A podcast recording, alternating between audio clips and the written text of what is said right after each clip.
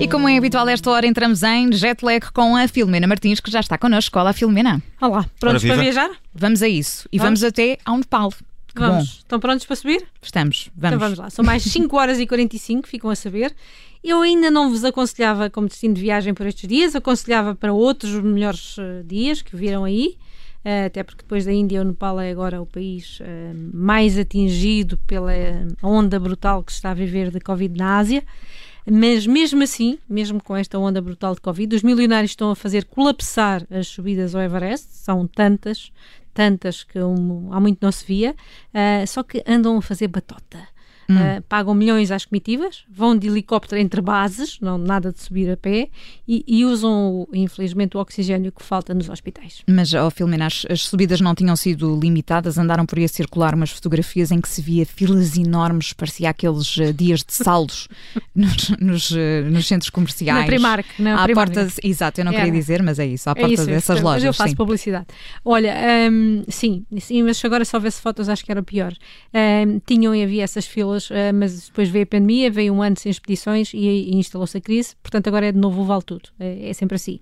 Esta quarta-feira um, houve um recorde de 150 pessoas que chegou ao topo do mundo um, e causou ainda por cima um dos maiores surtos de coronavírus no Nepal.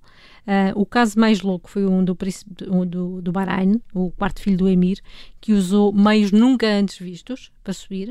Uh, quando chegou ao cume lá colocou a bandeira do país, uma bandeirazita, aliás, uh, pequenita, de modesta, levava, no entanto, consigo 16 membros da Guarda Real e um exército de Sherpas, que é para, para, fico, para ficar bem, bem rodeado e bem, hum. digamos, uh, tudo ali com guarda-costas. Foi o primeiro estrangeiro a, re, reinaugurar as subidas. Ele pagou só só um milhão e meio de euros para ter 50 ajudantes durante um mês a ajudá-lo a subir. Não sei se o carregaram ao colo ou não, não estava na pois, notícia. Com, com tanta gente. Uh, em troca, no entanto, e sem que ninguém tivesse à espera, ele doou 2 mil vacinas chinesas da Coronavac ao Nepal, onde ainda nem sequer esta vacina está autorizada. Um, e depois há aquelas coisas mais pelo meio. Há 3.500 botijas de oxigênio, pelo menos identificadas, vazias, espalhadas por todos os trilhos da, da subida, das subidas. Portanto, para além das ilegalidades, uh, ah. ainda, ainda sujam o percurso. É, sujam, só que estas botijas escasseiam nos hospitais, não há oxigênio nos hospitais do Nepal, e bastava levá-las de volta uh, para baixo e enchê-las para salvar muitas vidas. E depois há o problema dos helicópteros, que é outro dos problemas, que em vez de andarem a transportar doentes, andam a resgatar os montanhistas que ficam pelo caminho, e são muitos, não conseguem subir, ou então servem para fazer a tal batota, porque há quem faça atalhos. Uh, eles pagam para dar saltos de base para base e, e, voar normalmente do campo base, que fica já a 5.350 metros, para o campo 2, que fica a 6.457 metros, que é, digamos, o, o, percurso mais difícil e mais perigoso. Portanto, Só espero que, que, quem faça esse percurso de helicóptero depois no final não se venha vangloriar a dizer não, que subiu vangloriam. o Everest. Eles dizem que sim, chegam ao topo. Esta, esta parte difícil fazem não, é mentira. Não, não explicam é como. Não, está certo. Não, não gostei. Não gostei desta viagem ao Nepal, Filomena Martins. Não, por isso não. vamos até à Austrália, pode vamos, ser? Vamos, a um mais 9 horas e meia, também é só um pulinho. Um, e vocês podem achar que esta história é inventada, eu também achei, mas uma jovem australiana fez uma operação à garganta e quando acordou descobriu que tinha um sotaque novo, totalmente diferente. Falava irlandês, ela que nunca foi à Irlanda. Não, mas calma, isto foi só por causa da operação? Uh, à garganta ou não? Era o que eu achava, é porque foi uma daquelas cirurgias de remoção das amígdalas, amígdalas não é? Sim, amígdalas. Uh, mas depois no TikTok ela começou a contar que foi perdendo o seu sotaque cada, cada dia que passava e que ficou mais com aquele tom muito Irish, mas um, falou com especialistas e afinal há uma doença que explica mesmo isto tudo, chama-se Síndrome do Sotaque Estrangeiro. Imagina. Desconhecia. Eu também. É uma condição extremamente rara e não fui só eu a descrente, ela recebeu várias críticas dos seguidores, diziam que estava a forçar a coisa e a forçar o sotaque.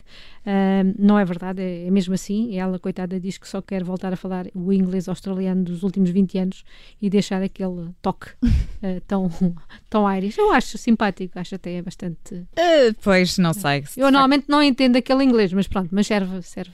o australiano também não, pronto. Também é certo, igual. também é, também é muito particular. Bom, vamos até Boston e uma história que me Fofinha. derreteu completamente. Sim, sim derreteu. Já viste o vídeo? Já vi o vídeo. Pronto, então vejam todos. Menos, são menos 4 horas em Boston. Eu todos os dias agora tenho trazido a história de um bicho, é só mais uma, não é de propósito, juro. Um dia destes deixo-me disto. Mas é, é, este vídeo é mesmo fofinho. Nós é agradecemos. É, tá bem, eu gosto de bichos, já sabes. O vídeo é fofinho e é impressionante. Foi uma mulher que visitou, visitava o zoo de Boston com o seu bebê de apenas 5 semanas e que de repente, uh, junto ali à zona dos gorilas, viu uma gorila que se aproximou do vidro, fascinada, sem tirar os olhos do bebê, da criança, uh, e olhava para o bebê com imensa ternura, quase como a tentar fazer-lhe festas com a mão. Um, é, é, mesmo só vendo o vídeo. Um, e é fácil porque está, basta procurar no YouTube, não é? Basta procurar por esta história e aparece facilmente. É, basta pôr Boston Zoo, Gorilla Baby e consegues lá, lá chegar. O pai do bebê gravou o vídeo, uh, que se tornou já viral, porque é de facto enternecedor uh, o olhar e os gestos da gorila.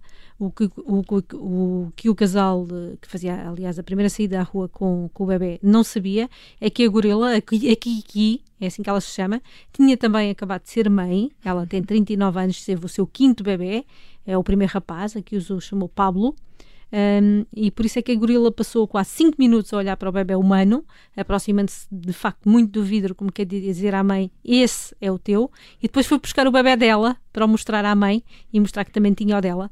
E foi quando o casal percebeu tudo e começou a chorar. É verdade. As mães compreendem-se, não é? Sim, e, este, e, neste vídeo é engraçado porque esta mãe acaba por contar esta história, não é? E diz-se muito emocionada. E eu, eu confesso que também, enfim, é, o quinta-feira não é o meu dia favorito da semana, isto fez o meu dia, portanto, se nos está a ouvir, basta ir ao YouTube e procurar este, este vídeo. É o nosso momento fofinho do dia.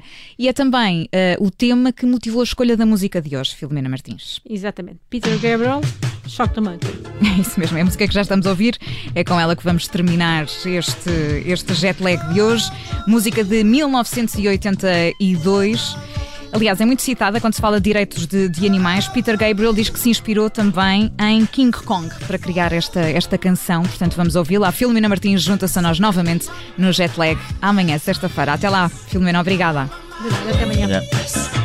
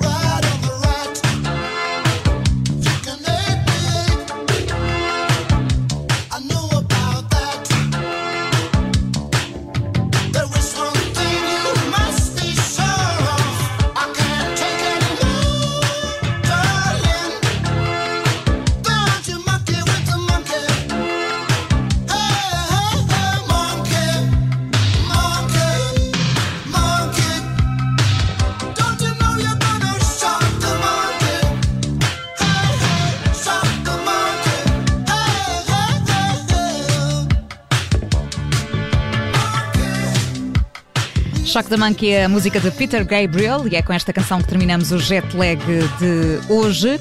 A Filomena Martins volta a juntar-se à tarde. Em direto amanhã voltamos a viajar pelo mundo do insólito.